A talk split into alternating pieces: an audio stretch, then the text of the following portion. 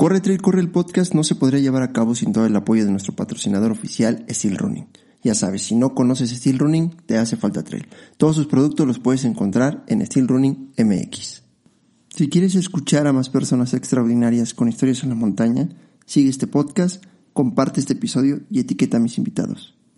Puedes dejarme una reseña y regalarme 5 estrellas en Spotify o Apple Podcast. Todo esto me ayudará a que este espacio siga creciendo.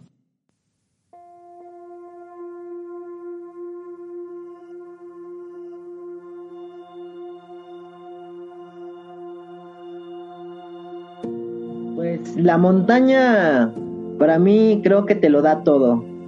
Tú sabes en qué momento paras, tú sabes en qué momento aceleras, eh, te vas de corrido en bajadas, cómo te cuidas.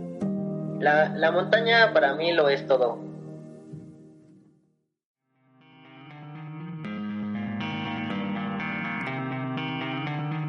Bienvenidos a Corre, Trail, Corre. Podcast.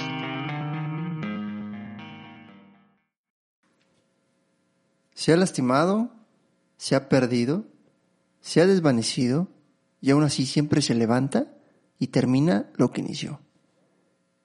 Ese es Leónides, nuestro invitado al episodio número 39 de este podcast lleno de personas extraordinarias con historias en la montaña. Acompáñenme a escucharlo. Leo, buenas noches, bienvenido a Corre Tricorre el podcast. La verdad, este, tener un, un, invitado y un atleta de tu categoría aquí en este, en este podcast, pues la verdad me tiene muy emocionado, me tiene algo nervioso porque, eh, repito, un atleta de tu categoría, pues, híjole, no, no, no se sienta uno a platicar del diario, ¿verdad? Con, con este tipo de, de, de, de personajes. Te agradezco mucho que hayas aceptado la invitación, te, te, agradezco demasiado que te hayas dado el tiempo, sé que vienes de la chamba, este, y bueno, pues, pues ya estamos aquí, hermano. Gracias a ti por la invitación. Eh, no podía perder la oportunidad de, de que conocieran algo de, de, cómo se ha formado eh, Leónides en estos años, pues aquí estamos. No, pues perfecto. Oye, vamos a empezar. Esa es una pregunta. ¿Cuánto tiempo llevas este, dedicándote a, a, a, la, a las carreras? ¿Cuánto tiempo? Bueno, a nivel carrera, a nivel de que ya empiezo a correr en los trail desde el, una carrera del 2020, que es la de Tras Navajas, 60 kilómetros. Ok, esa... Perdón, perdón. Sé varios que igual, este, muy fuertes que iniciaron con esa carrera, porque es una de las pocas que con la pandemia se dio la oportunidad de, de empezar con este de, del trail. Entonces, tienes poquito en el trail. Así es, así es. Esa fue mi una carrera. En el 2019 al igual fue una, que es la de los Dinamos, que es esta, esta playera, que en donde conocí eh, lo que es correr en montaña.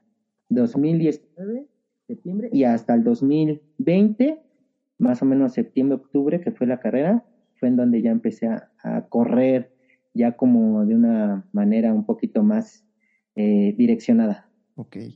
Es importante que la gente escuche desde, desde cuándo empezaste en forma, porque tu currículum está impresionante. Entonces, se va a quedar ahorita como antecedente y poco a poco vamos a ir desenredando todo lo que has hecho, porque en verdad, eh, ahorita, ahorita lo van a escuchar. Pero bueno, ahora sí, vamos a empezar desde el principio. Platícanos un poquito de ti, este, preséntate, eh, hay mucha gente que ya te conoce, hay mucha gente que te va a conocer y estoy seguro que se va a hacer fan. Eh, platícanos dónde naciste, dónde resides, dónde, a qué te dedicas, platícanos un poquito de eso. Ah, muy bien. Eh, bueno, mi nombre completo es Rodolfo Ramírez Leónides. En las redes sociales estoy como Rod Leónides. Eh, eso pues Rod para dar un poquito de incertidumbre quién soy en verdad y Leónides para recalcar el, el apellido. Eh, nací el 29 de enero del 86, eh, tengo 36 años, que muchos dicen que me veo de 20, chequen, no. tantos. Este, nací en Nezahualcóyotl, Estado de México. Desde muy chico estuve aquí en el Ajusco. En, eh, cuando tenía como 8 o 9 años eh, me fui, aquí es un cerro en donde estoy, eh, me fui a vivir a, a Peñón Viejo, que es otro cerro, entonces yo creo que desde ahí ya empezó lo de los cerros. Entonces era subir y bajar este, a la primaria, dos años, y después regresé acá al, la Jusco a los 12 años. Aquí ya llevo 20, como 24 años viviendo en la zona de la Jusco, en las faldas de la Jusco. Y mi profesión es, este, soy ingeniero químico, estoy en un laboratorio, llevo 10 años ya en el laboratorio porque me permite eh, bueno, ahora que ya estoy corriendo y entrenando, eh, me da el tiempo, el tiempo para hacer muchas cosas, porque me he ganado ahí cierto, eh, ciertos permisos que hace que llegue a las 11 de la mañana. mi horario es a las 9. Entonces nosotros vamos a las plantas químicas y hacemos estudios. Ahí, si la planta dice llega a las 5 de la mañana, hay que trabajar desde las 5 de la mañana. hay veces que hasta las 10, 12 de la noche entonces, por eso es que tenemos eh, horario abierto. Yo creo que es muy raro eh, la ciudad tener un trabajo como este, porque normalmente los trabajos de oficina o laboratorio son de 8 o 9 y sales a las 7, o sea, son tajantes con el horario. En este caso, pues no. Eh, me da, me permite el tiempo para hacer muchas cosas, por eso es de que también sigo laborando en, en el laboratorio. Se te acomoda el tiempo perfecto ahorita, bueno, ahorita que ya tienes entrenamiento más en forma. Así es. Interesante, ingeniero químico. Soy, soy ingeniero químico y en, ahorita estoy en el área ambiental. Hacemos estudios de emisiones a la atmósfera y estudios de eh, seguridad del trabajador, de las condiciones en las cuales labora el trabajador. Así es. Perfecto. Entonces, ando viajando, eh, conozco lugares, veo cerros, los, los subo, este, eh, hay veces que me voy con otro laboratorio, ellos se quedan en sus habitaciones, es temprano, yo agarro, yo salgo a correr, en las noches igual, en las mañanas si da la oportunidad me paro más temprano y conozco y ya después pues voy a vacaciones o a entrenar. Órale, o sea que no, no pierdes el tiempo cuando, cuando se trata de, de subirte al cerro. Eh, déjate de eso, sino que también se pueden hacer otras cosas. Eh, cuando uno va a visitar, no sé, por ejemplo, Monterrey, ¿no? Puedes subir el cerro de la silla, este, al mirador, puedes irte al parque, al igual ahí se puede correr, eh, pues ah, vas a visitar los altos también, ¿no? lo importante, a mí me gusta conocer de todo, tanto en dónde divertirme, en dónde entrenar, en dónde descansar y ya después pues voy con los amigos. Perfecto. Platícame, ¿desde muy joven ya eras deportista? Eh, no, no, desde la eh, primaria, secundaria, nada. Bueno, sí, en, en secundaria fue nada más jugar fútbol. Creo que la mayoría de los hombres jugamos fútbol o básquetbol.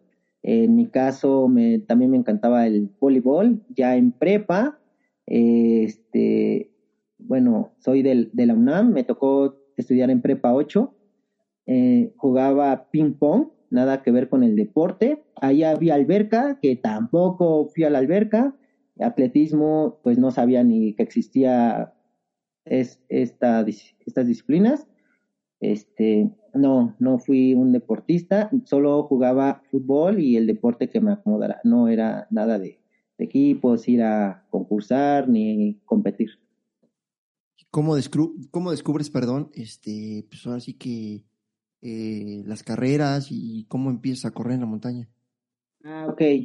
Eh, fíjate que em, por ahí del 2000, 2015 aproximadamente eh, hubo aquí un, un evento en, en, casa este, y vino una prima, una prima que le mando saludos, se llama Sandra Arenas. Eh, ella corre, ella corre, trota, eh, pues por salud, por que le gusta. Entonces, una vez, eh, bueno, yo iba al gimnasio esporádicamente, la verdad, de, no de una manera de ponerme ponchado ni nada de eso. Entonces me dice, primo, te ves muy bien, dice, me gustaría que me acompañaras a correr. Le hago, ah, bueno, pero ¿a qué hora? No, pues a las 8 de la mañana. Ay, no, es muy temprano. No, no, no, esto para mí no, no va. Entonces yo antes me paraba a las 9, 10 de la mañana para irme a trabajar a las 11, ¿no? En el 2015. Y ya pasaron unos meses y me dice, primo, sí, vamos a correr. Ah, no. Entonces, este, un día me decido, como la tercera vez que me dice a las 9 de la mañana vamos a correr, y yo, pues va. Entonces, ella es la que me empezó a inyectar esa parte para ir a correr.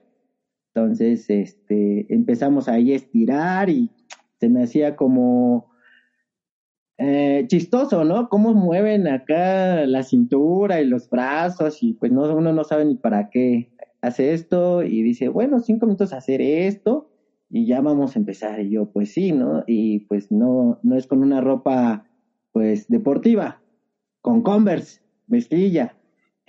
Un kilómetro ya me estaba muriendo. Y ya poco a poco, pues uno va aprendiendo, me, yo no sabía igual que existían los, tenis de tienda, este, ahí un pants, ahora sí que de mercado, ¿eh? igual tenis eh, de segunda mano. Yo no tenía ni la más mínima idea de que existían las tiendas. Entonces, eh, poco a poco empecé a, correr con ella y en el 2016, creo, 2015, igual en ese año, mi hermana trabaja en, este, que algo a ser comercial, pero bueno, en un...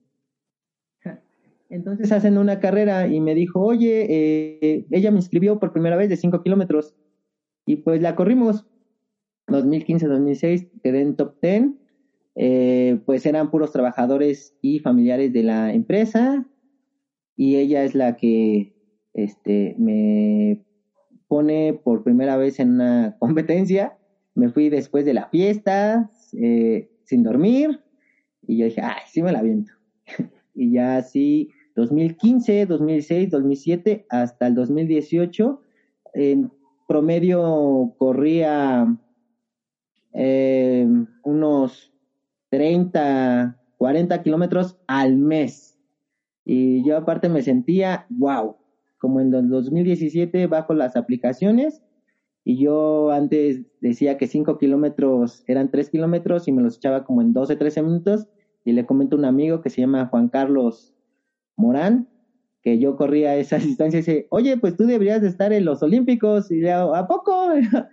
yo ni igual no sabía nada de carreras, pero las aplicaciones me ayudaron un poco a medirme en ese tiempo, hasta que en el 2018 me preparo de una manera, según yo, más efectiva y me voy más descansada en la carrera y gano por primera vez eh, la carrera eh, del 2018 en la compañía de mi hermana.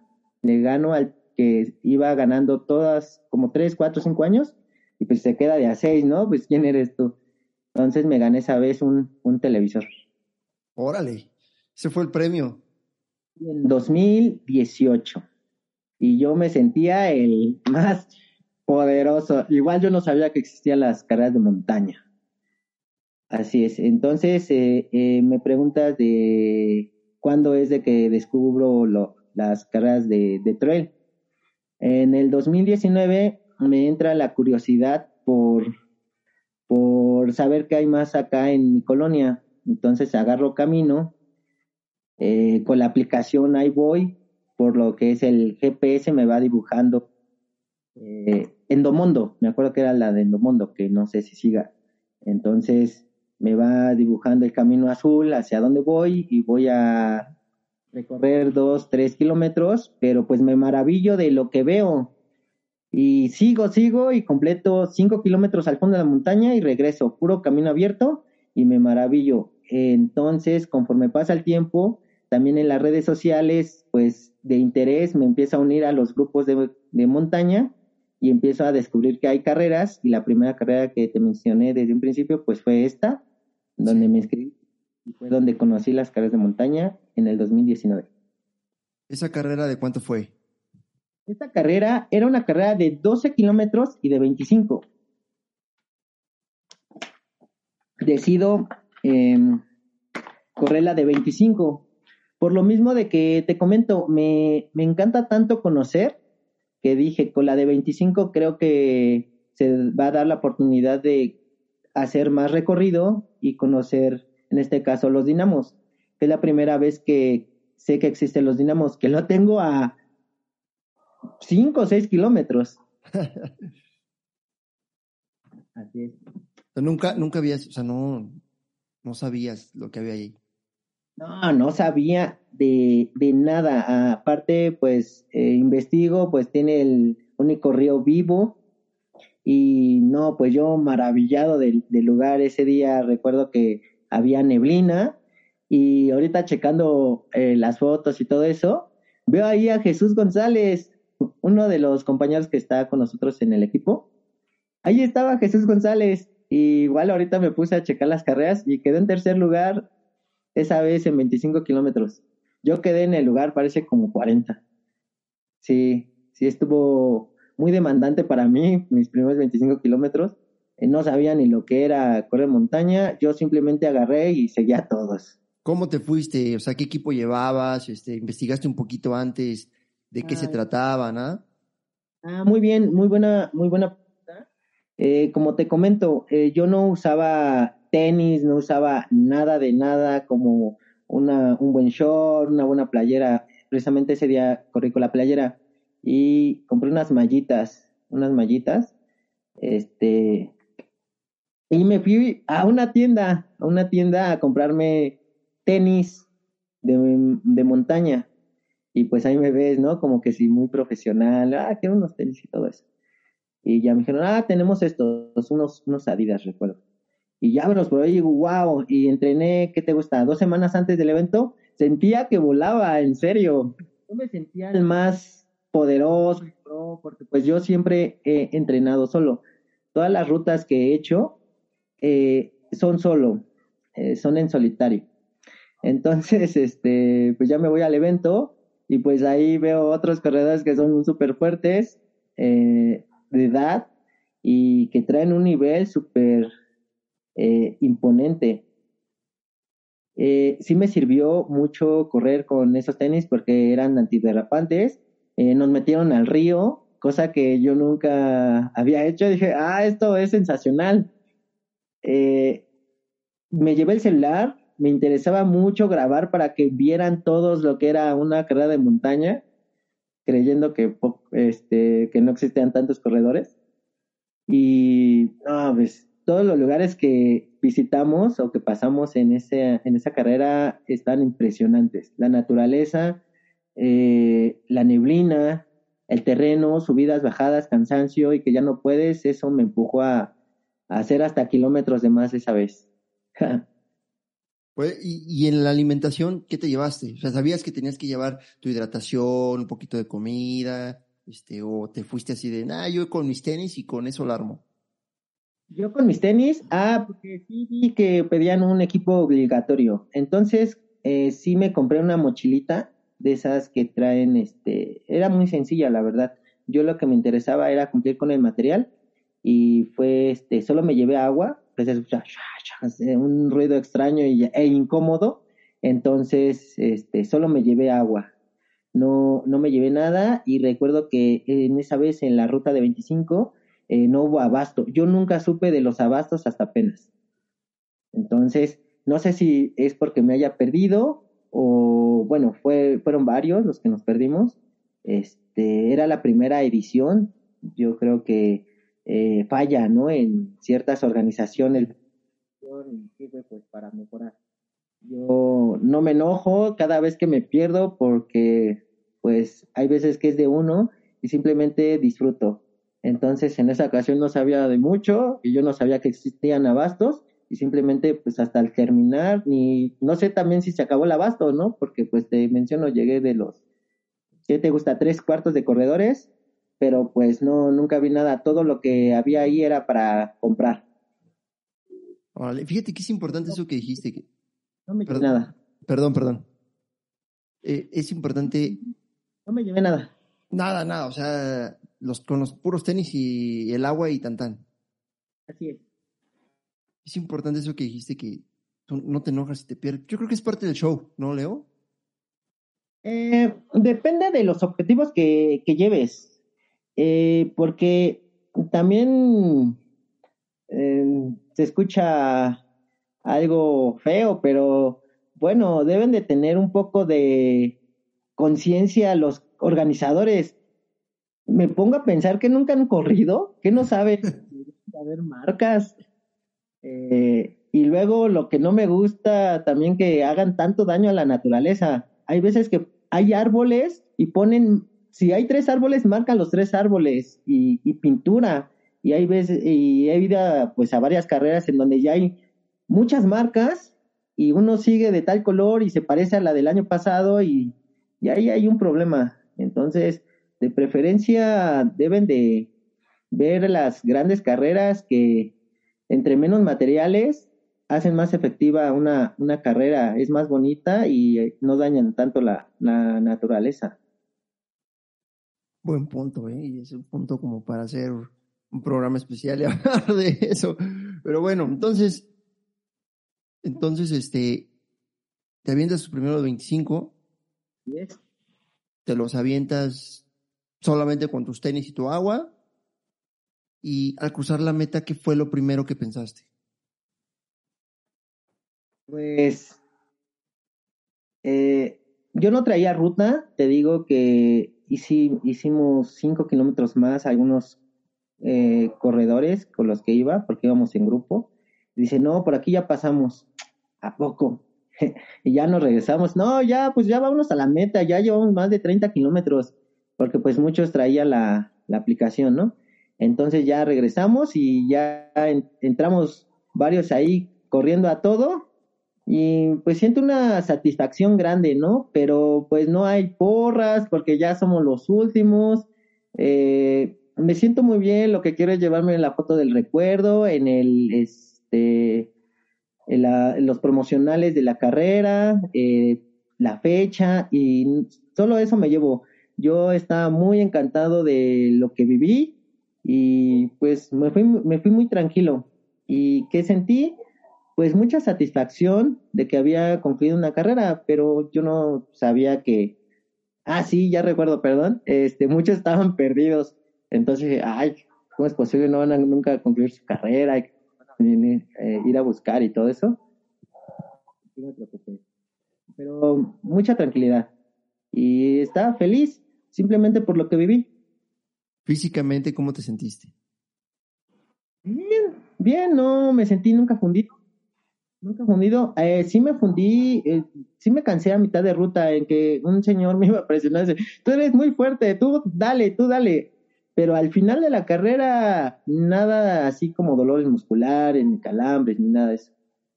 Todo se prestó para que fuera una carrera muy efectiva y tuviera las ganas de hacer otra. A eso voy. ¿Qué pasó después de esa carrera? Esa carrera empezó esa hambre de buscar lugares eh, similares. Entonces, eh, aquí empecé a adentrarme más a la montaña. Eh, ya me paraba más temprano para entrenar.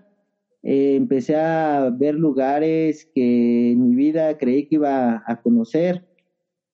Seguí entrenando duro.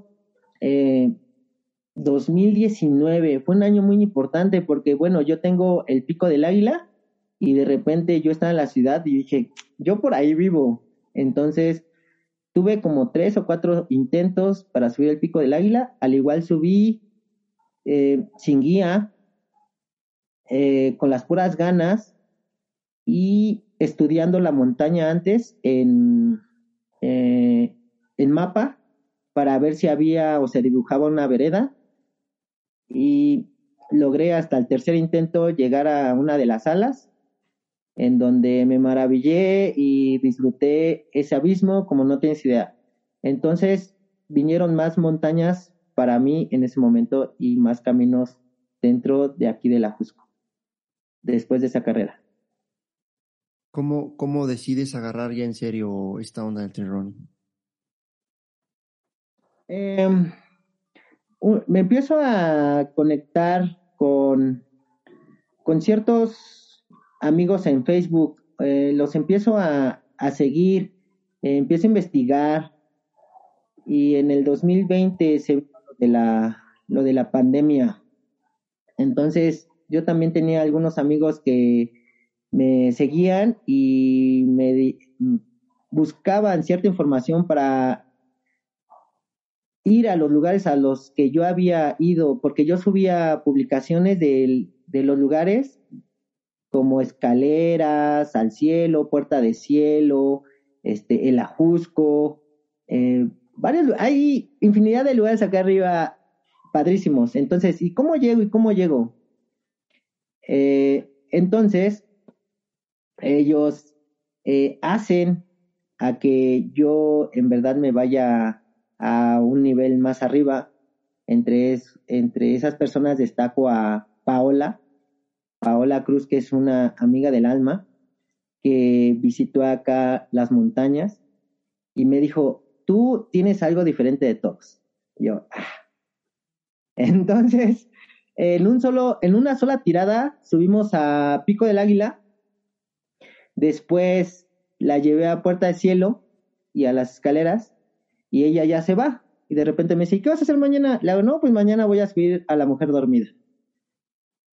Entonces, eh, veo que no soy, no soy tan normal, porque no, no me canso de conocer lugares, de disfrutar, de subir cimas.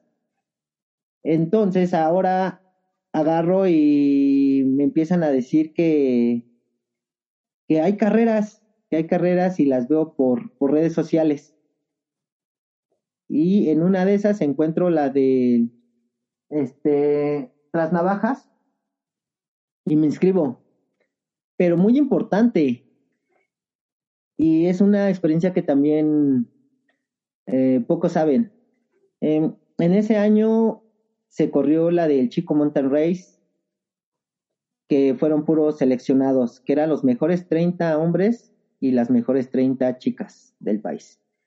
Eh, pero para eso se hizo también una selección abierta para, no recuerdo cuántos corredores, que tenían que completar un circuito ahí en Huaca de Ocampo. Entonces yo agarro mi mapa, yo bien experto, me voy y hago la ruta en solitario.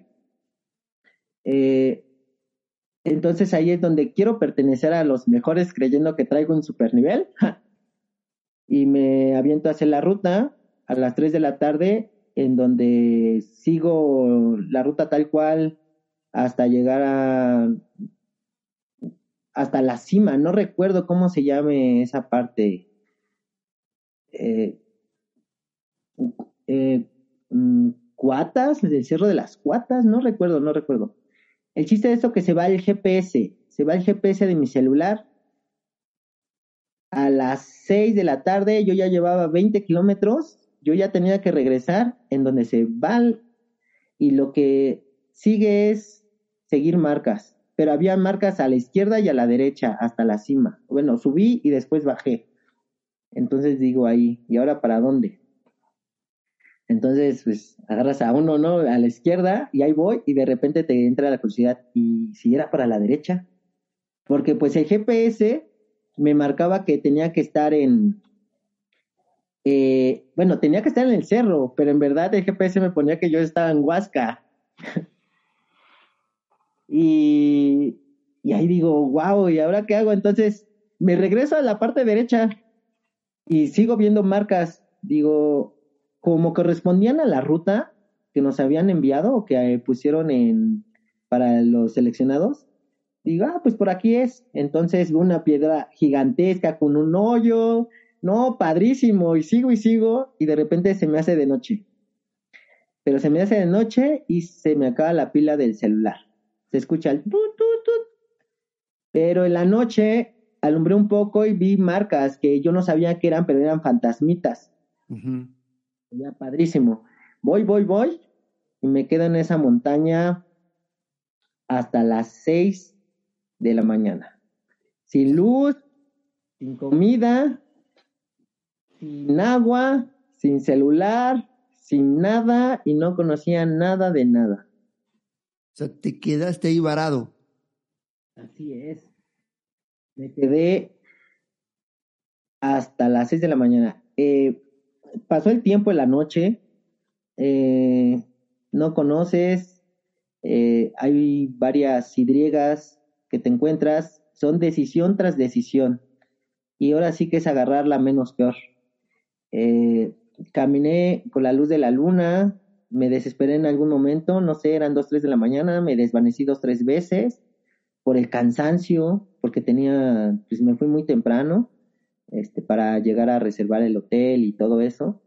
Eh, me fui con una amiga, eh, una amiga muy querida, se llama Susi, y si al igual escucha esto, le mando un saludo y un abrazo fuerte, porque ella era la que me estaba esperando eh, para cenar, porque yo tenía que llegar a las 8 de la, de la noche. Yo le dije, ¿sabes qué?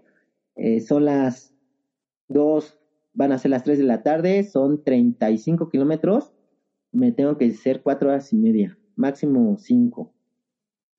No, pues a las 8 tenía que regresar, ya era las 9, 10, 11, 12, yo ya no tenía noción del tiempo. Eh, en una de esas decido irme río abajo y pues ahora sí que iba tentando con, con el cuerpo, con, con, las manos, con los pies, eh, no sabía y me quedo ahí tirado en una de esas barrancas un rato durmiendo, cinco minutos, y recordé que estaba perdido. Me despierto y decido otra vez regresar al camino que traía marcado, que era un, un este, un camino ancho. Y ahí le sigo, le sigo hasta que salgo a, a una presa, no sé, parece que era, ah, no recuerdo cuál era la presa, el nombre. Pero le, Camino, camino hasta que llegué a donde era como un terreno cercado, me salto, salgo a una calle pavimentada y veo foquitos y lo sigo. Parece que llegué del otro lado de Huasca. De Huasca, así es, hasta las seis de la mañana. Entonces, eh, decidí regresar, regresar, ya no tomando el camino que era el que me había equivocado y completo mi circuito en cuatro, cuatro horas esa vez. Cuatro horas cinco minutos. Y tenía que vencer o tenía que alcanzar las tres horas cincuenta. Entonces digo, tengo buen nivel.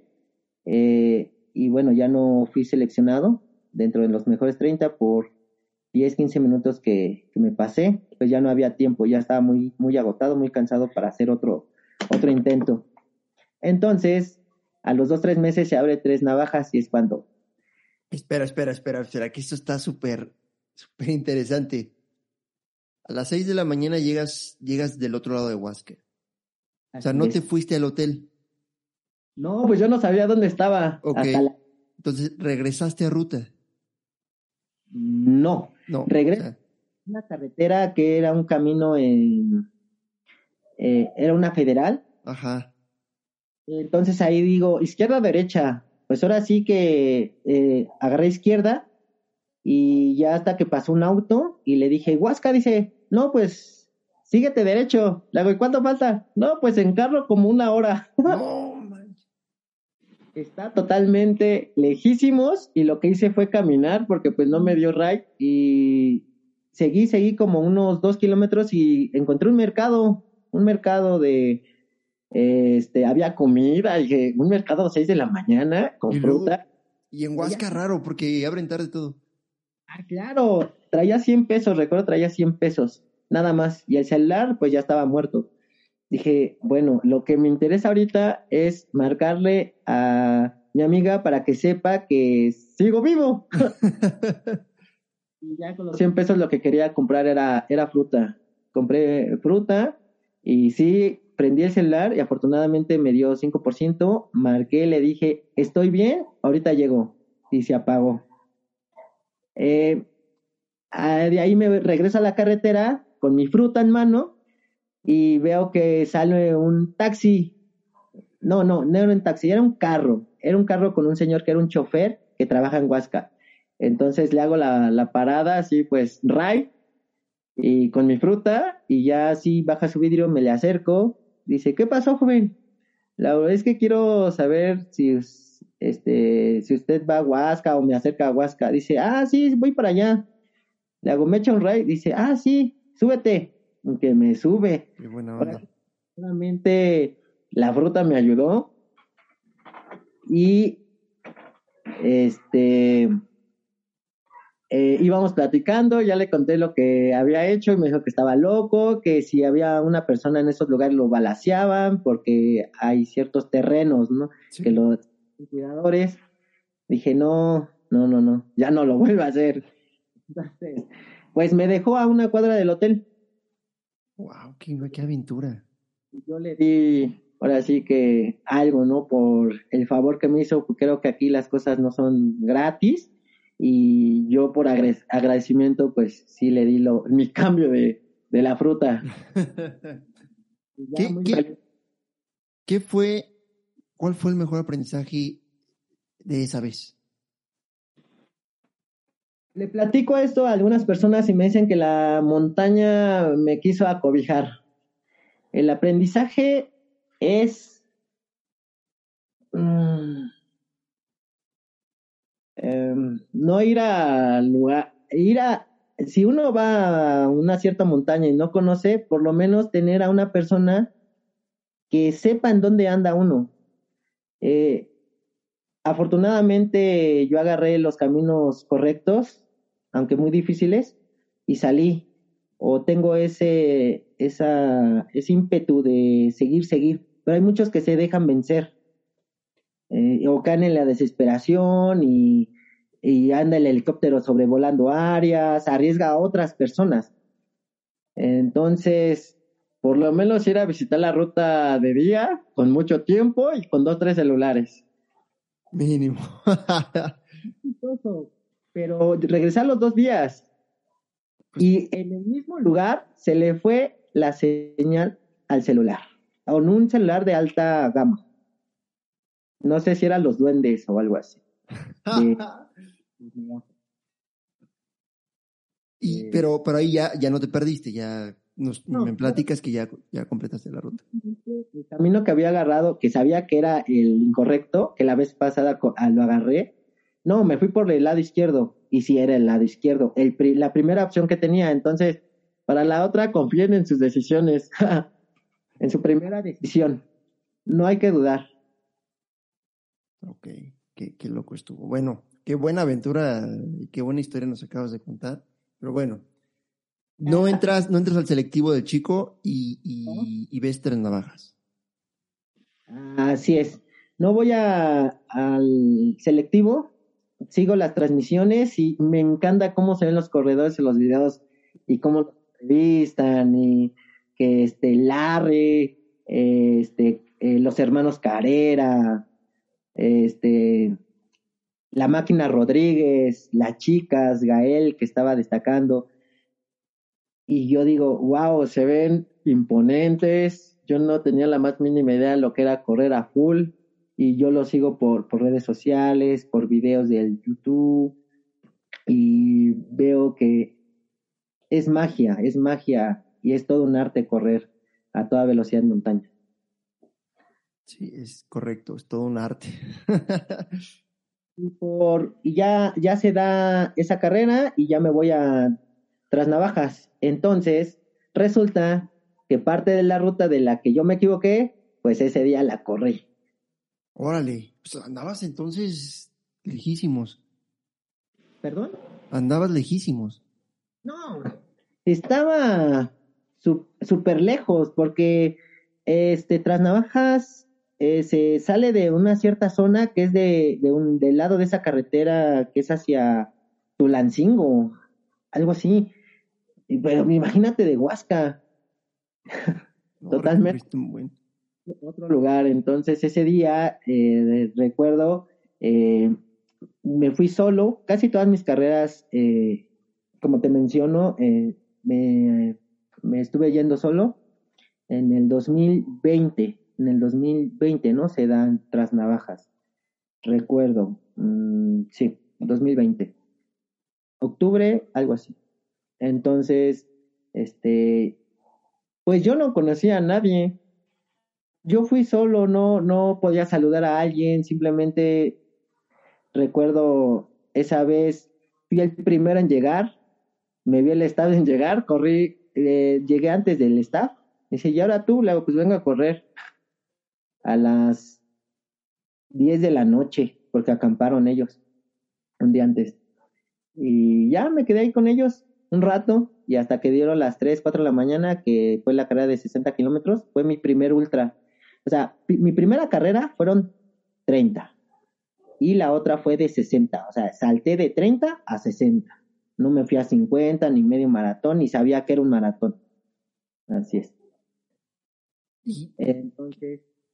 Antes, antes, antes de eso, ¿qué te hizo decidir saltar tan rápido? Ah, me salté una parte muy importante. Después de mis carreras de 5 kilómetros, trabajo entra un amigo, Saúl Hernández, en donde él es maratonista. Y él me empieza a platicar algo de los, de los maratones y de las carreras de calle. Y me invitó o me dijo, inscríbete en la carrera de Sedena. Y corrí 21 kilómetros en Sedena. Es una hermosura esa carrera. Está preciosa. Los cañones, el inicio, la ruta está muy buena. Entonces, me, sí llego a inscribirme porque son como 8 o 10 minutos que dan para la inscripción, porque se agotan. Y, y sí me inscribo y él es una persona pues preparada y todo eso y yo simplemente pues traía las, la, los entrenamientos de, de montaña, que fue en el 2019 también. Y pues yo hago una hora 38 en medio maratón y él hace una hora 37. Y dice, pues, ¿cómo es posible? No, yo entreno mucho y tú qué haces? Y yo, pues, así, nada más. Entonces, este, y aparte, pues me gusta la fiesta. Me encanta, ¿eh? Por ahí se tiene.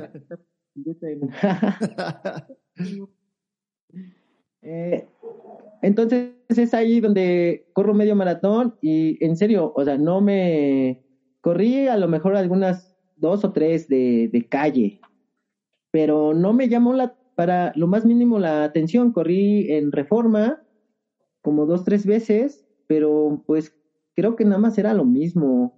O sea, es visitar eh, la ciudad, eh, pues nada más correr. Eh, y creo que la montaña me brindó un poco más de experiencia para abalanzarme hacia la, las carreras de, de trail. Así es eso era lo que a lo mejor me salté. Ok, entonces decides, estoy para los 60 y me voy. Ah, así es, de 30, es que yo no conocía eh, otras distancias, aparte esa era la información que en ese momento se estaba dando, entonces por eso que decido hacer una, eh, correr 60. Había otra opción de 30 parece, no recuerdo, pero yo siempre me fui a la alta por lo que te menciono, eh, conocer y también conocerme a mí. Entonces, ¿perdón? Ese fue el aliciente, conocer. Yo quiero conocer y en las rutas largas yo sé que voy a conocer lo, lo más posible de la ruta, ¿no? De donde no conozco. Exacto. Ese día recuerdo que eh, salimos muy de madrugada. Eh, recuerdo ahorita que este que también fue un boom para la Queen, que también es una carrera que le marcó. También a mí me marcó mucho, por lo mismo de que viví lo que había vivido perdido en esa carrera. Entonces, subimos de noche, trepamos piedras y cuando llego hasta arriba, wow, el amanecer. Los amaneceres tan hermosos que igual soy fan de los amaneceres. Eh, tomo fotos y veo que todos andan ahí, corre, corre, y yo acá tomando fotos, selfies y todo eso, y digo, ah, pues ahorita no, ahorita los alcanzo. Y ya seguí, seguí, seguí, hasta que voy dándome cuenta que, que hay, que era lo, que era, que era la ruta en la cual vi varias rocas, y dije, ah, eso lo vi de noche. Eh, encontré hasta los lugares en donde quedé tirado. Dije, aquí quedé tirado, desvanecido, dos, tres veces. Voy, vengo, en donde veo a Júpiter. Yo no sabía quién era Júpiter hasta ese momento. Lo vi de frente y lo vi muy tranquilo. Él iba para el kilómetro 33, yo en el kilómetro 27. Porque iba de, era un ir y venir. Y ya que me dice, no, pues vas en número 12. Órale, ¿no? Yo no sabía ni cuántos corredores eran. Eh, me, me impresionó cómo corrió Júpiter, porque recuerdo que los Elite parece que salieron hasta el final, entonces nos hicieron el rebase. Júpiter ahí con dos, tres escoltas, con un paso sublime. Y también vi a Teacher, Teacher que, que ahorita es un amigo muy, muy querido, pero en ese momento era, bueno, sigo siendo su fan, pero eh, ese día recuerdo que me rebasó como si fuera una máquina, con mucho poder. Y dije, wow, estoy aquí con, con ciertas estrellas, se siente muy bonito.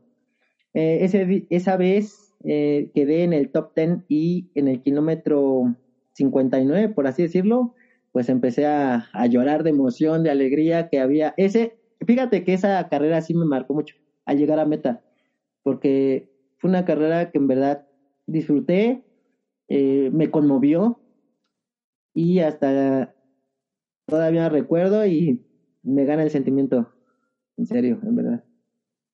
Aprendí mucho. ¿Vas a correr este año? ¿Vas a correr ahora este el 11 ahí? Las navajas. Sí quiero, pero voy, te, tenemos el mundial del backyard y me estoy preparando para el mundial momentos, sí. Qué bueno. Ahorita, ahorita, ahorita llegamos a, al backyard. Entonces,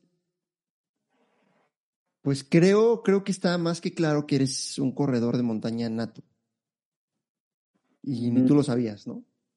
No, yo no lo sabía y todavía lo sigo descubriendo. Wow. Al igual como tú me dijiste al principio, ¿no? Eh, la alegría de correr con mi mamá, y de verla tan entera, pues me identifiqué porque algo rápido que, que pasó es de que pues yo preocupado que cómo viene y en la aplicación, ah, pues ya llegó, la esperamos y ya la abrazamos y todo eso y hasta el final nos dijo, ¿y esos que están tirados, qué están haciendo ahí? pues era, pues que están todos molidos. Y ella, en serio, como sin nada muy tranquila, no necesito ponerse hielo, ni crema, ni masaje. Es más, entonces lo traemos, lo traemos ahí en la Creo que entonces es genética. Esperemos que sí. Esa es la Tu mamá, tu mamá, bueno, eh, para los que nos están escuchando, eh, este, este último maratón que se acaba de correr en la Ciudad de México, eh, lo corrió la, mami de Leo y nos platica que le fue muy bien. ¿Ya había corrido tu mamá antes? Hasta lo máximo que había corrido son 20 kilómetros en un tren este, en Veracruz. De este, pasan ríos, montañas. Rudo, rudo Veracruz para correr. Sí, bastante. Y por último, en una semana antes, le encargué que corriera hasta 25 kilómetros para que se prepara para el maratón y esa fue su máxima distancia que, ha corrido ella. Y ahorita ya es maratonista. ¿Perdón? Y ahorita ya es maratonista. Sí. wow, entonces yo creo que sí es genética. Fíjate qué chistoso. Pero bueno, entonces, este, vamos, vamos a, retomar. Eh, terminas tras navajas, quedas top ten eh, te das cuenta que estás, que estás al nivel. Aquí estamos, aquí estamos. Seguimos, seguimos. Te das cuenta que estás, que estás este, al nivel, empiezas a conocer, empiezas a conocer a, a, más banda, ¿no? Me hablas de un teacher, me hablas de, me hablas de un Júpiter, ¿no? Un abrazo a los dos. Sí, saludos.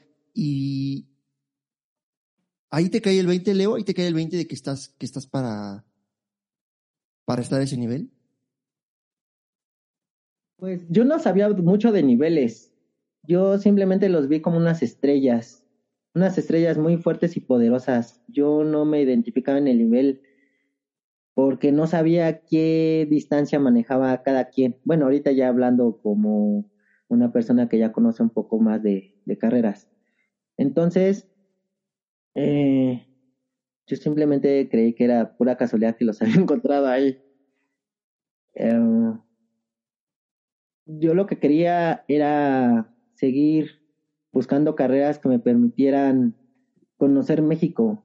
Yo, para mí el tren o las carreras de montaña son una forma especial de conocer las montañas de una forma segura. Entonces es por eso que yo me aviento a las carreras. Acabas de decir algo bien interesante. Por eso, por eso tu decisión de aventarte las carreras. Sin buscar nada más, lo único que querías era conocer. Sí, sí, porque después de ahí vino otra carrera, que es la carrera de 60 kilómetros. O sea, no me interesaba correr 40, ni correr 10, ni correr 100. O sea, no sabía ni que existían las carreras. Simplemente se dio la oportunidad de Atoyac, 60 kilómetros, y vi la publicidad. Y vi, es muy importante que manejen eh, los lugares y que en verdad no los den, porque hay veces que ponen fotos que ni corresponden a la carrera.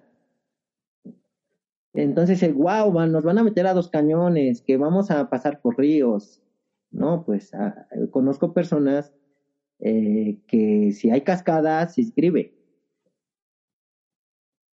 Y, resulta que nunca pasan por la cascada. O dicen, es que porque está peligroso, pues ya no. Pero pues en verdad solamente fue como... Como el gancho. Exacto. No, no, deben engañar con los sentimientos de los corredores. sí, no, no jueguen con eso, no jueguen con eso. estoy de acuerdo. Sí, de ahí se viene la carrera de Atoyac, que son 60 kilómetros, en donde por primera vez veo a un Raramuri. Mm, no recuerdo si era Kimare y otro chico, eran dos. Este, y igual me fui por la distancia más larga. Atoyac está impresionante, es un lugar bellísimo, tiene terrenos muy técnicos, eso sí, yo tengo la mentalidad de que entre más difícil, pues más bello, ¿no? Uno paga el precio para visitar los lugares. Entonces, pues ahí hay que pagar el precio de, de la carrera. Atoyac sí tiene fama de ser una carrera ruda, pero muy, muy bonita. ¿Cómo, cómo te fue ahí? ¿Cómo te fue ahí en los 60 kilómetros? Pues fíjate que quedé en cuarto lugar, cuarto lugar. Eh, y quinto y sexto fueron los Raramuris. Entonces dije, wow, rebasé a un Raramur en su vida y aparte le gané. Eh, tienen fama, ¿no? De resistencia. Pero en serio, eh, los corredores que llegaron corrieron con guaraches. Sí, siempre. bueno, a, veces, porque he visto otros que ya andan corriendo con tenis pero creo que también subestiman eh, los terrenos. En este caso había ahí mucha roca, mucha agua, en donde cada pisada hacía que el pie se te iba. Entonces, imagínate con, con guarache, se lastimaron, llegaron molidos. Entonces, no hay que subestimar los, los terrenos. Por eso creo que también es muy importante eh, el calzado para llevarlo a ciertas carreras. Ok. Y sí, me fue muy bien, me fue muy bien. Eh, sí terminé cansado, la verdad sí, terminé cansado, pero dije, para el otro año regreso. Pocas de las carreras que he ido pienso regresar. ¿Por qué? Porque yo quiero seguir eh, yéndome a las carreras por primera vez. Casi todas. Me gusta tener variedad. Claro. Eso también es importante, ¿no? O sea, tu misma, tus mismas ganas de conocer eh, te han llevado a, pues que has hecho carreras muy rudas aparte. Ahorita veo, veo, tu currículum. Y, sí, pero ya cuando, cuando hiciste Toyak, ¿ya tenías, ¿ya tenías un entrenamiento en forma o seguías siendo muy empírico? Yo creo que hasta apenas este año me volví más eh, técnico, pero ese año fue empírico. Hasta Simplemente en las porras y es lo que me decían, que solo vean la suela de tus zapatos. Eso por Pau. Híjole. Qué fuerte, ¿eh? en serio. ¿Qué, pasa? Eso, o sea, te avientas, eso fue, ¿en qué año fue a Toyac? Fue en el 2000. Después de las navajas. 2020. Después de tres navajas. Ya en el 2021 fue el, el boom, en donde empiezo a conocer más personas, me entero que existe un rey de las montañas, me meto a, a buscarlo, a googlearlo, empieza a ver que hay carreras que es la de sables, que las más, las 10 carreras más rudas del mundo, que viajar entre continentes, que existe las carreras de 200 kilómetros, y digo, ah, ¿qué es eso, no? Puro loco. el Espartación. Y ahí viene en el 2020 lo que es este ya el nivel de competencia. Ahí en el 2020. Y en donde me rompo el tobillo. Muy importante. ¿En, cuál, en qué carrera? En la carrera de el Festival Sport HG. ¿En dónde es esa? Es en Amealco. Ah, sí, la que hace este. Eh, Sí, yo, yo fui, yo fui a este a correr ahí, la primera edición. Exacto, sí, que muchos no... Ajá, sí, sí, sí. Sí, sí, sí. Yo de hecho ya ni acabé la ruta, me tuve que cortar y regresar a meta porque sí. Sí, el calorón estaba impresionante aparte las comunidades parece que pues no era de tan agrado que estuvieran ahí corriendo. ¿Ahí pues te lastimaste? Me rompí el tobillo en el kilómetro 10 corriendo al lado de Yael Morales, imagínate. Sí, sí, me acuerdo que iban, iban los top ahí. Iba Yael, iba, fue Abraham, eh, fue Larry, sí, fue Juan Carlos. Pura estrella, fue pura estrella. Sí. sí Esa la corrí, ahí la corrí, sí, ahí estuve ahí. Ahí te lastimaste. Sí, me lastimé. Eh, te, mencionaba en el kilómetro 10, tanto hasta que terminé chillando, pero no de dolor, sino chillando por no seguir corriendo. Y me bajé el cerro así con mi tobillo roto. ¿Cómo crees? Pues sí, en serio, o sea, tronó. ¿Cuánto tiempo estuviste fuera? Esa pregunta ni se pregunta. Pues, digo, con un, con un tobillo roto, pues te avientas, no sé, yo no, tengo idea, seis meses. Al otro día subí una montaña. ¿Cómo crees? Entonces, ¿cómo estuvo? Mm, pues no me cuidé. Yo creí que mi fortaleza era tan fuerte que me iba a curar solo y no conocía a los fisioterapeutas. Eh, corrí el Aster Race, que es una carrera también muy ruda con el tobillo roto. Corrí Cerro Rojo con el tobillo roto. Cerro Rojo es también pesado. ¿Cuánto, corriste la más larga? 50. Sí, que, eran casi 60. Como 55 que dices, ya pisas, ah, ya voy a llegar, faltan 5 kilómetros y es una eternidad. Eh. Sí, está buena. Eh, corrí, eh, bueno, me dieron de alta un día antes del Chico Monterrey.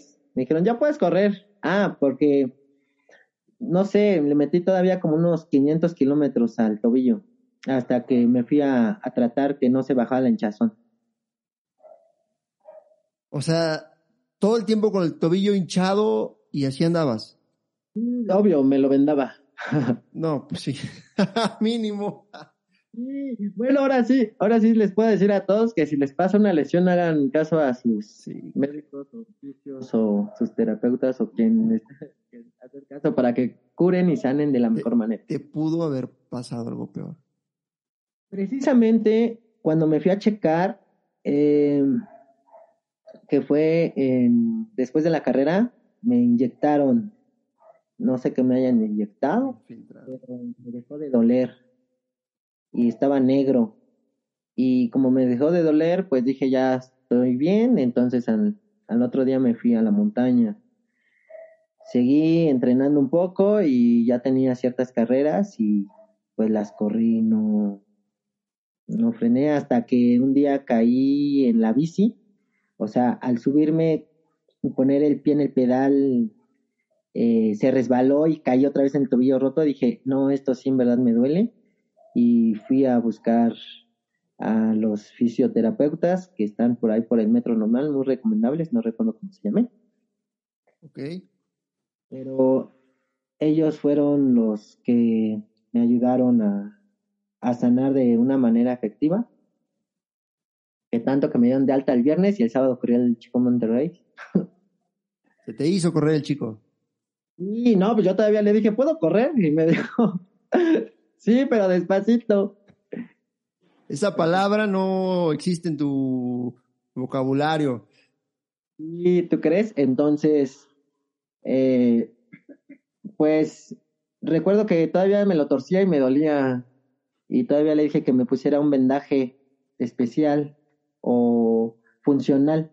Dijo, no, tú no necesitas vendaje, tú puedes correr así porque si no te vas a hacer dependiente. Y lo corrí con cuidado. Parece que llegué en el... Hice cinco horas. Wow. Cinco horas. Ah, y ahí pues un saludo a Ernesto de la Cruz, que fue por segunda vez que lo vi en esa carrera, lo conocí en, el, en Cerro Rojo, que al igual el tobillo hizo a que conociera muchos amigos de los que ahora son casi mis hermanos de montaña. ¿Por qué te, te ayudó mucha gente? Eh, pues se va a escuchar egocéntrico, pero pues yo como corría muy recio, el tobillo hizo a que corriera lento. Entonces, este, pues al principio pues muchos salen volando y me permitió ir como avanzando, unos iban lento, unos iban rápido, a conocer ritmos y todo eso. Eh, conocí a varios que me empezaban a, a seguir y yo también los seguía, eh, pues así son las redes. Luego estamos ahí viendo personas que nunca las vemos en persona y en esa ocasión sí me tocó ver a varias en ruta. Entonces, este, corrimos juntos varios kilómetros y así conocí a varios. Qué bárbaro, Leo. En verdad, aventarte así, pero bueno, eh, otra vez creo que, que aprendiste algo muy importante, ¿no? Sí, cuidarse, cuidarse, en verdad, si uno quiere estar en un buen nivel y no arriesgarse, pues en verdad cuidarse. Uno cree que es de acero, pero en verdad por algo están los oficios para apoyarnos y que nos saquen de, de la jugada un rato para regresar con ma mayor fuerza. Dices que en el 2021 fue el boom, ¿no? Y yo aquí tengo la información que me hiciste favor de mandarme. Por eso, la primera pregunta que te hice fue cuánto tiempo llevabas en las carreras de montaña. Y me puedes, ¿nos puedes repetir cuánto tiempo llevas en las carreras de montaña, por favor? 2022, ¿verdad? Sí. Pues 20, 21, 22. Pues tres años. Tres años. De lo más importante que has hecho, el Everesting en solitario, con 15 ascensos al pico del águila, con 44 horas de recorrido, 36 en activo. Fue en el 2000.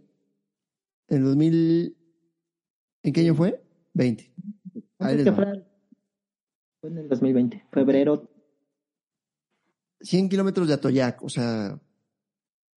2021. Top, top 3 con Leonel, nada más, ni, nada, nada más y nada más que con Leonel Aparicio y Adrián Gil. Saludo para ambos. Los 80 kilómetros de Ultrawochi, el que no ha corrido Ultrawochi se lo super recomendamos, está rudísimo. Top 4.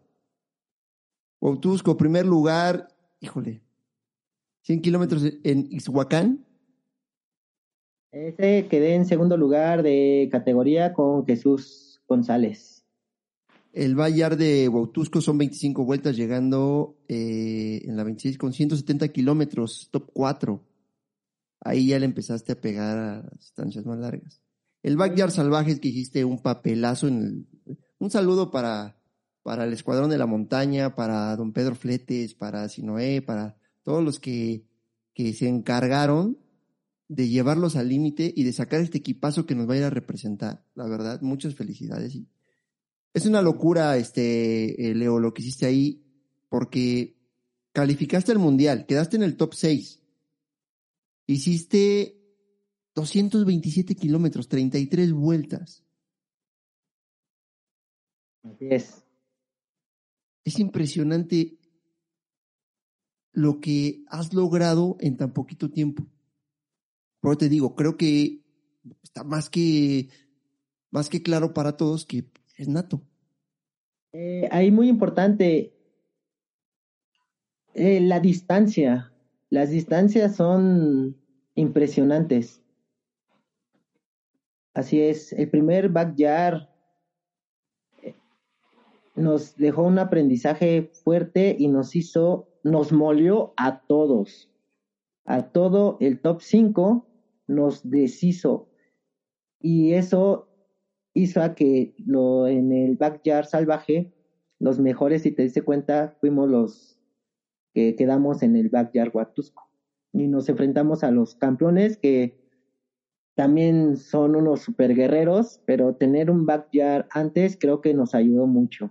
Oye, fíjate, esta pregunta va a ser interesante porque tú decides correr largas distancias para conocer, decides correr diferentes carreras para conocer diferentes lugares, vivir los amaneceres, los atardeceres, la lluvia, las montañas, las subidas, las bajadas, bajadas, etc.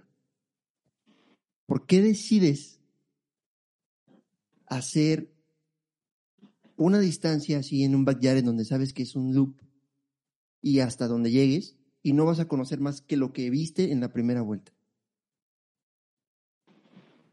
Exacto. Es una pregunta muy difícil.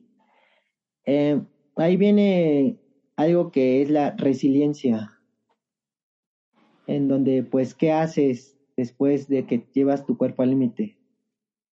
Entonces, eh, yo recibo la invitación eh, de parte de Hugo, que hizo el trail de Huatusco, en donde quedé en primer lugar, no, pues ese de dónde es, ¿no?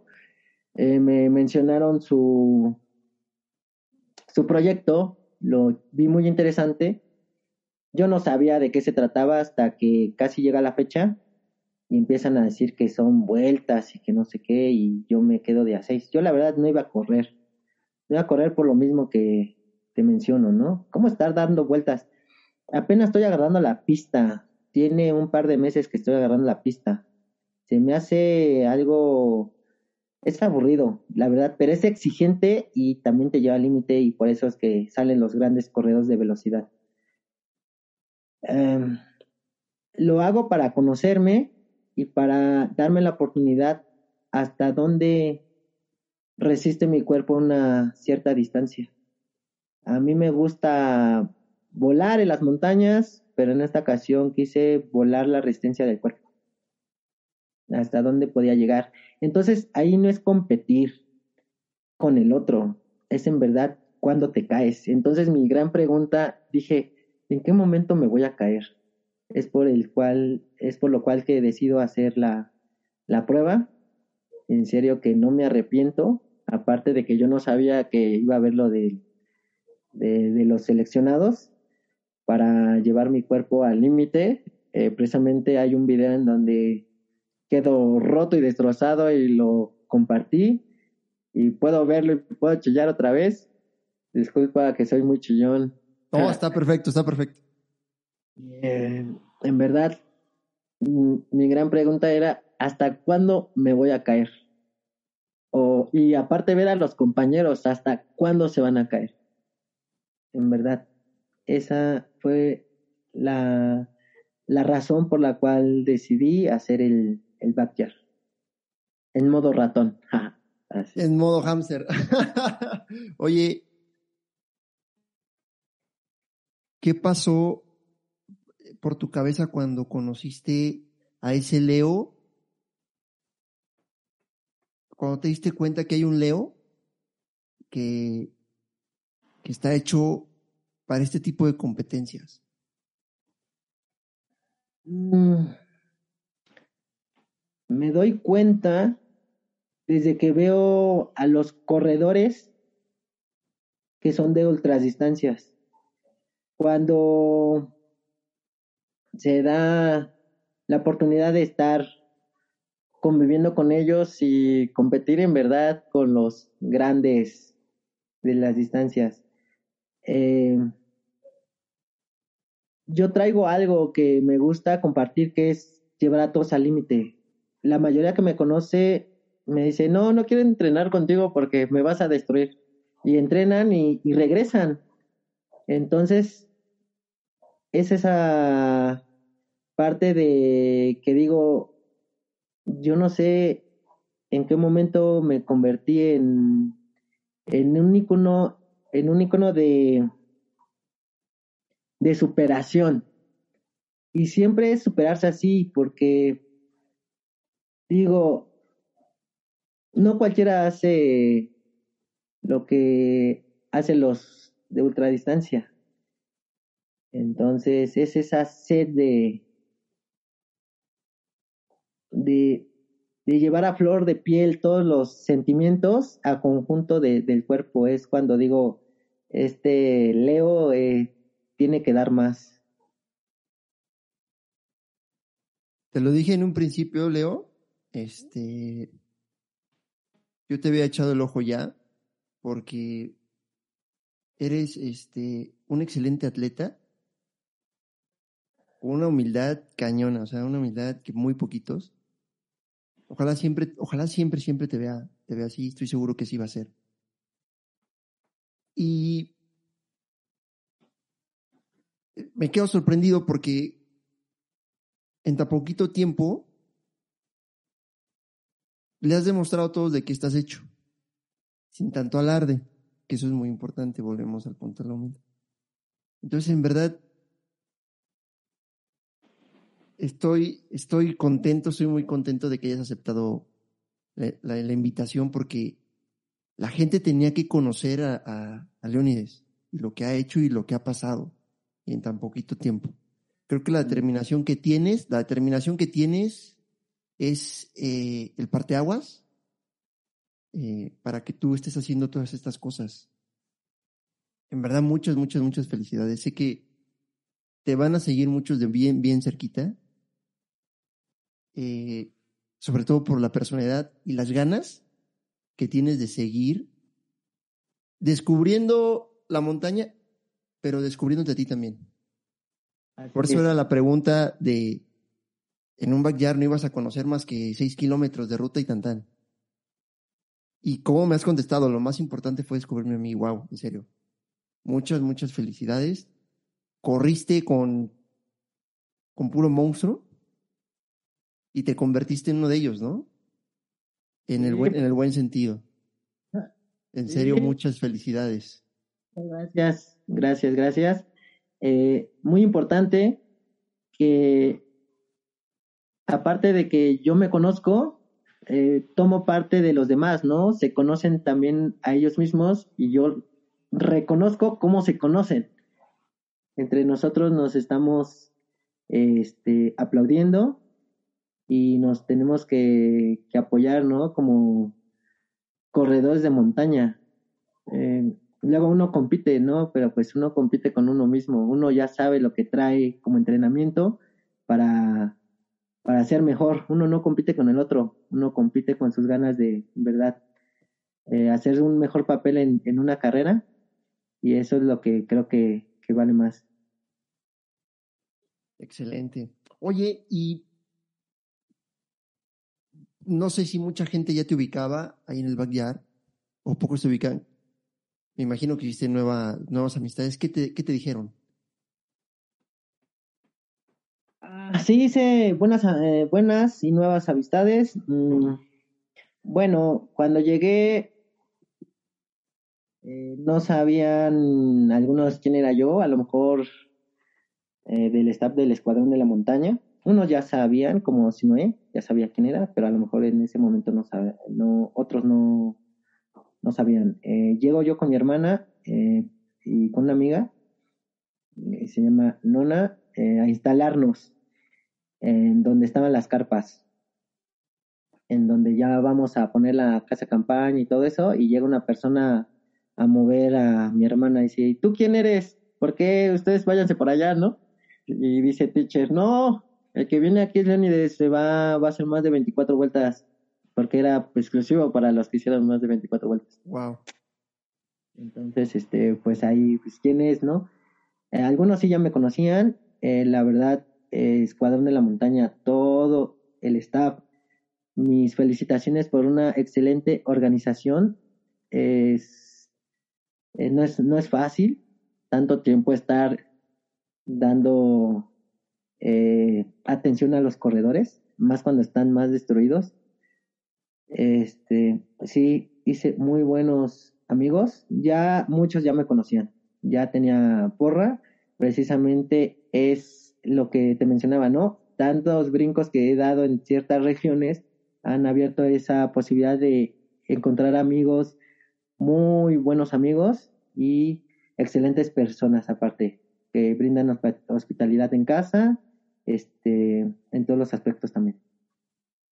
Oye, platícame de esta, de esta carrera que has ganado dos veces que se llama el Báculo Sagrado. Nunca la había escuchado. Me dices que la, que la organizan los salvajes de la montaña y que es en la Ciudad de México. ¿Es ahí en el Ajusco? Sí, es una invitación abierta de parte de, de salvajes, ¿no? Salvajes. Sí, de, de ajá, de salvajes. Bueno, eh, aquí eh, la información que me mandaste es salvajes de la montaña, no sé. te digo, no, sinceramente no la había escuchado, pero se me hace, se me hace un, un, un, un formato de carrera padre. Está padrísimo ese formato. Ay, perdón. Este. Eh, es una invitación abierta que trata de llegar lo más rápido posible de un lugar que se llama el abrevadero, precisamente se llama así la ruta, este, llegar de, desde la carretera hasta la punta del Pico del Águila. Es el Pico del Águila, no es este Cruz de Marqués, que es el punto más alto del, del Pico del Águila. Es el Pico del Águila y el que llegue eh, resguarda el báculo sagrado en lo que hay otra edición para ganar el báculo sagrado. Se lo queda. Entonces, se dan cita dos, tres, cinco, diez, veinte personas, entre hombre y mujer, porque es en las dos formas. Este, es subir, hay varias veredas, se agarra y uno agarra y va full. Va full. Y yo cuando recibí la invitación, pues eh, lo gané. Lo gané después de haber corrido el último serial de la Golden, ¿cuál es? Em, no recuerdo, después del chico, la otra fue el, Tepec, ah, no. No, la final. La final. La, final de la Golden. Fue en este, fue el Tepec. Tepec, ¿no? Sí. Entonces, terminando Tepec, fue en sábado, recuerdo la carrera, y regresé de Ciudad de México y fui a, yo no conocía esa ruta, entonces fui a verla a las 10 de la noche. Fui y dije, pues es que como es una, nada más es, inicias y terminas. Ajá. ruta, y dije, ah, ya subí como un kilómetro y creo que ya con esto. entonces ya dormí dos horas y ya subí a correr y lo gané. Y ganaste. Interesante, sí, es muy buena porque todo el tiempo pues vas a, también ganando altura son 2.2 kilómetros y hacer este eh, una ganancia de 800 metros más o menos. Wow. Yo, poder, todavía lo tengo. sí, o sea, tú ahorita lo conservas y ¿en qué fecha se hace? Eh, manda la invitación, manda la invitación por parte de la página de Salvajes de la Montaña. Entonces estén atentos, no lo voy a soltar tan fácil. Ok, eso va a estar bueno, ¿eh? Que hay que ir a quitarle, a ver quién es el bueno para ir a quitarle el báculo a, Leo. Va a estar rudísimo, va a estar rudísimo. Híjole, Leo, pues te vas, eres ya parte del, del, selectivo, ¿no? Entonces, platícanos un poquito, eh, ¿Qué, qué viene para ti ahorita al ser parte de, ese selectivo eh, que, que, te hiciste acreedor este, en, el, en el Backyard Salvaje? Muy bien. Eh, bueno, después del primer backyard, solo fue recuperación para el segundo backyard. Ah, ya se tenía la distancia, las piernas, para, para afrontar el backyard de salvajes. Yo no dudé ni un minuto cuando vi la, la convocatoria para inscribirme. Y afortunadamente, pues se logró el objetivo. Aparte de ser parte del equipo, pues dar el máximo número de vueltas que quede en raya entonces, ¿qué viene ahorita? Eh, me estoy preparando de una forma endiablada. Estoy haciendo mucha resistencia, bastante. El mundial es cada dos años. Wow.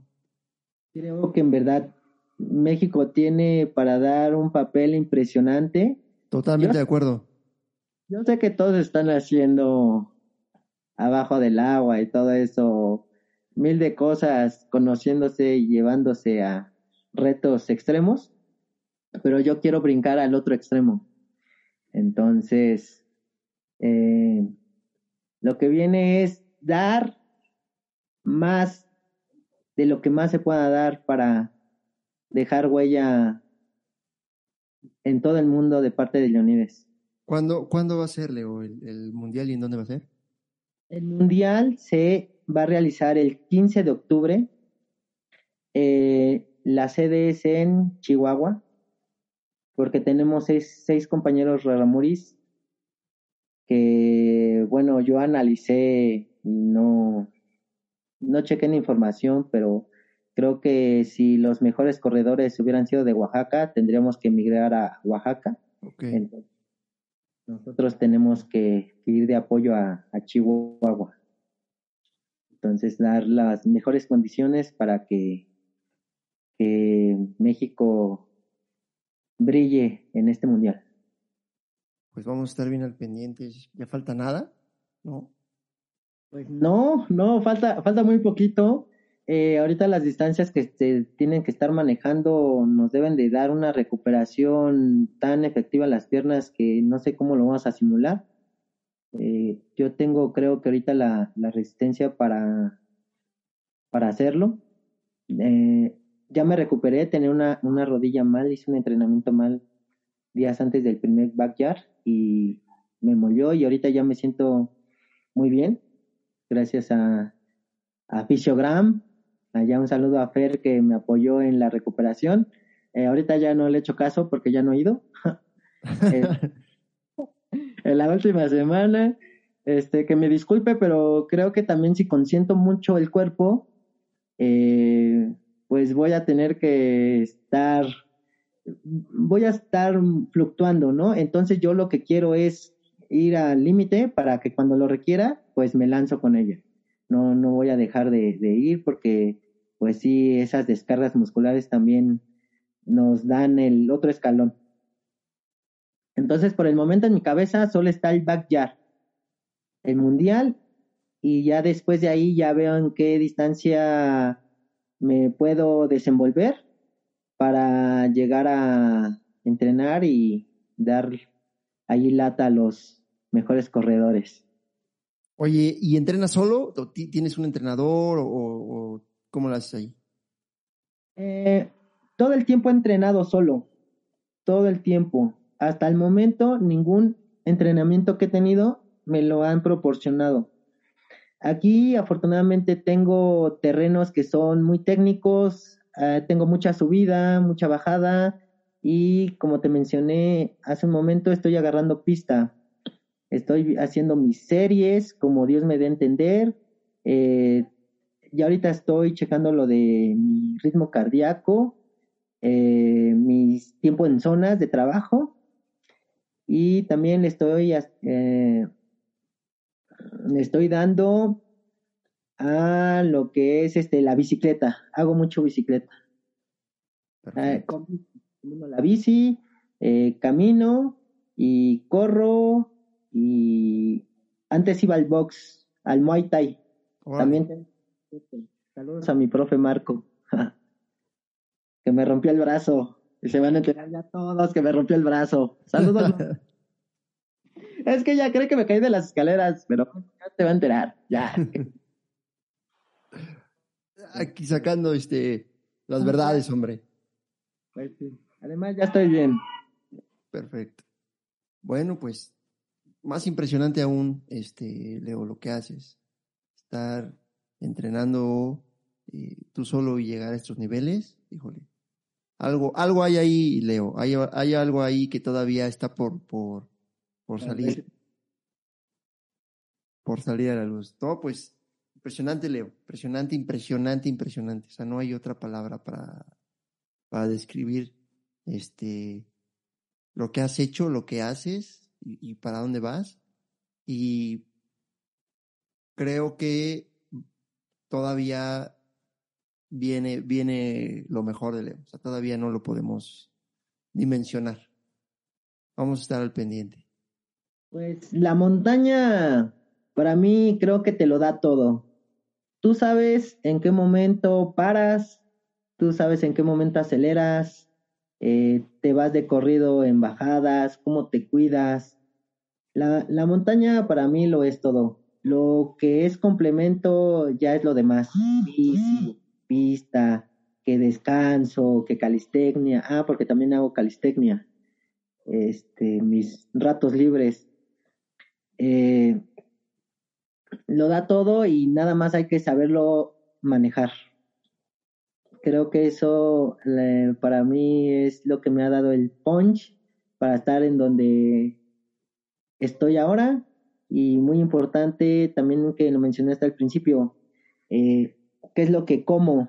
Pues yo no tomo ningún suplemento, yo escucho que todos hablan de energéticos, geles, gomitas, eh, nada, yo trato de ir lo más que se pueda este, sin ningún elemento, porque en mi persona, y yo respeto a los demás corredores, que si lo necesitan, bueno, cada uno sabe, eh, creo que hasta el momento eh, mi organismo ha sabido manejar la alimentación para que la, la, la sepa aprovechar para lo que estoy haciendo. Eso sí, como muy sano, ¿eh? bastante sano y sí me doy a veces acá mis garnachitas, pero es muy raro que, que lo haga. Eso es importantísimo, ¿eh? Comer sano es importantísimo. Súper sano, no te imaginas cuánto. Cuesta, cuesta mucho, porque pues es de ir a buscar los elementos y aparte hacerlos, no es lo mismo que pues una pastilla, un gel o algo así. Entonces, no, yo trato de siempre, siempre lo, lo natural. Perfecto. Pues bueno, ah. llegamos. Dime, dime, perdóname. Al rato que lo requiera, pues sí lo voy a lo voy a tomar, porque bueno, el cuerpo creo que necesita cierta ayuda que, que este que sí lo voy a hacer en su debido tiempo. Ahorita Perfecto. Bueno, Leo, llegamos a la parte final de, de esta entrevista. Eh, como sabes, pues siempre cerramos con un par de preguntas. Y pues la primera es, ¿qué le diría, qué le diría el Leo actual, el Leo del, del de, que es, que es, eh, está seleccionado para el Mundial eh, en Chihuahua el próximo 15 de octubre, al Leo que se compró sus primeros eh, tenis Adidas para correr su, su primera carrera ahí en el Ajusco? Wow. Serio que tú haces preguntas bien complicadas. ¿Qué le diría? Le diría una que se cuidara. La dos, la segunda, que en verdad escuche consejos de los que lo quieren, porque pues antes yo no escuchaba consejos. Y una tercera que, que siga que siga dando eh, aventando chispas para que esas chispas haga brillar a otras personas en lo que respecta, en lo que pueda. Porque antes era yo muy cerrado, o sea, no escuchaba a nadie, ni escuchaba mi cuerpo. Entonces, todo eso que, mencioné, yo le diría a Leo de que se compró sus tenis. Pues.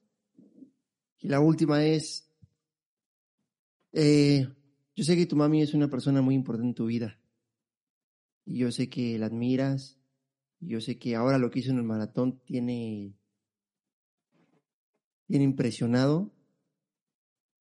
Me gustaría que aquí, aquí le dejaras grabadas unas palabras a tu mamá para que cuando te extrañe te escuche, para que ahora que estés allá en Chihuahua, si no te la, vayas, no te la vas a llevar, te escuche y no te extrañe tanto, y para que sepas siempre lo que, lo que ella significa para ti. Te digo que quieres hacerme llorar otra vez o qué? No, no, no, para nada, no, no, no, Leo, no. En verdad, no es la finalidad, pero. Pero si, quieres chillar, chilla, ¿no?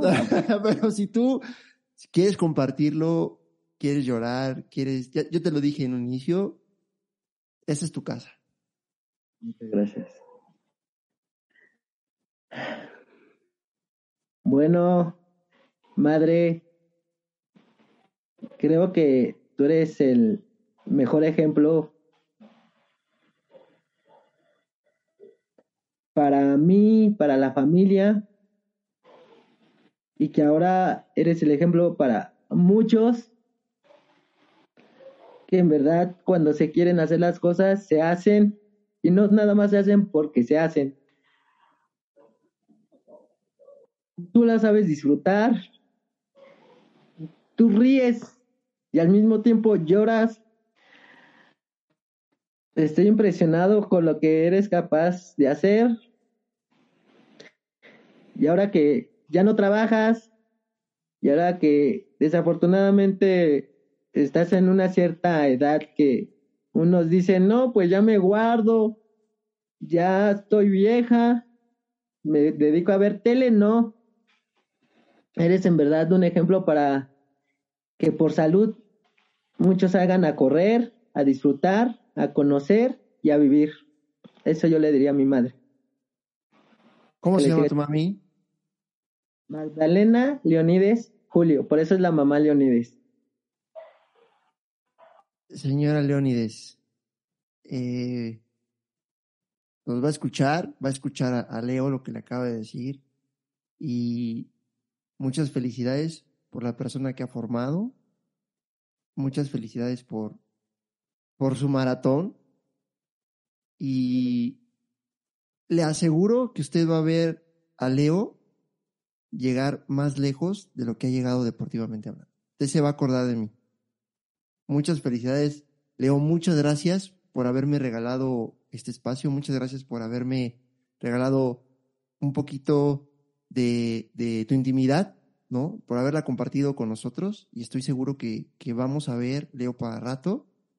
Eh, te repito, ya te había echado el ojo y no, no me equivoqué. Eres, eres un tipazo, ¿verdad? Muchas gracias por todo. Iván, eh, agradezco el espacio de una forma infinita. Eh, para mí, como te digo, me agarraste de sorpresa en esta invitación. Eh, también tú te prestas para este tipo de situaciones, entrevistas, porque yo creo que para muchos no es fácil expresarnos. Eh, agradezco tu amabilidad y sobre todo tu personalidad hacia mí y hacia otros corredores y personajes que ya les has hecho este tipo de, de situaciones. Eh, has tenido oportunidad de compartir momentos. el agradecido soy yo contigo y con todos por en verdad dejarnos, siempre lo repito, eh, siempre lo digo, tantas enseñanzas, porque no sabes la cantidad de enseñanzas que pues, no solamente a mí me han dejado, nos han dejado a toda la gente que, que nos hace favor de escuchar este, este podcast. Pues, Leo, repítenos por favor, ¿cómo te encontramos en redes sociales? En redes sociales estoy como Rod Leonides. Y pues ahí estoy, si me escriben, yo contesto, hay veces que me tardo, pero siempre estoy al pendiente de los comentarios y sobre todo de sus publicaciones también. Perfecto, pues si alguien quiere acercarse a Leo, alguien quiere entrenar con él, alguien quiere ir a, que lo destrocen, alguien quiere echarle muchas porras, este, si hay una marca por ahí que nos está escuchando y, que, está interesada, pues creo que aquí tienen una muy buena opción. Entonces, pues ahí están las redes, síganlo. Y Leo, muchísimas gracias, te agradezco eh, el tiempo que te diste para estar aquí en esta charla, me la pasé genial. Espero que tú también te la hayas pasado igual y pues creo que nos vamos a ver muy pronto. Claro que sí, nos estamos viendo y aquí estamos para seguir compartiendo momentos que pocos pueden escuchar. Perfecto. Te agradezco, te mando un fuerte abrazo, cuídate. Igual un abrazo y estamos en contacto. Perfecto, buenas noches. Hasta luego. Leo, muchas gracias por aceptar la invitación. Ha sido un placer enorme tenerte aquí en Corre Corre el podcast. Ojalá en un par de años tenga oportunidad de sentarme a charlar otra vez contigo para que nos platiques todo, todo lo que estoy seguro vas a lograr. Muchas felicidades y nuevamente muchas gracias. Muchas gracias también a todos los que nos escuchan, a todos los que están pendientes ahí de nosotros por redes sociales. Estamos a punto de llegar al episodio número 40. Vamos a tener más invitados para que nos enseñen más cosas y ya saben, vamos a llenarnos de más personas extraordinarias aquí en este podcast lleno de historias en la montaña. Mi nombre es Iván González. Les mando un fuerte abrazo y ya saben, que la montaña los acompañe. Esto fue Corre, Trail, Corre. El podcast.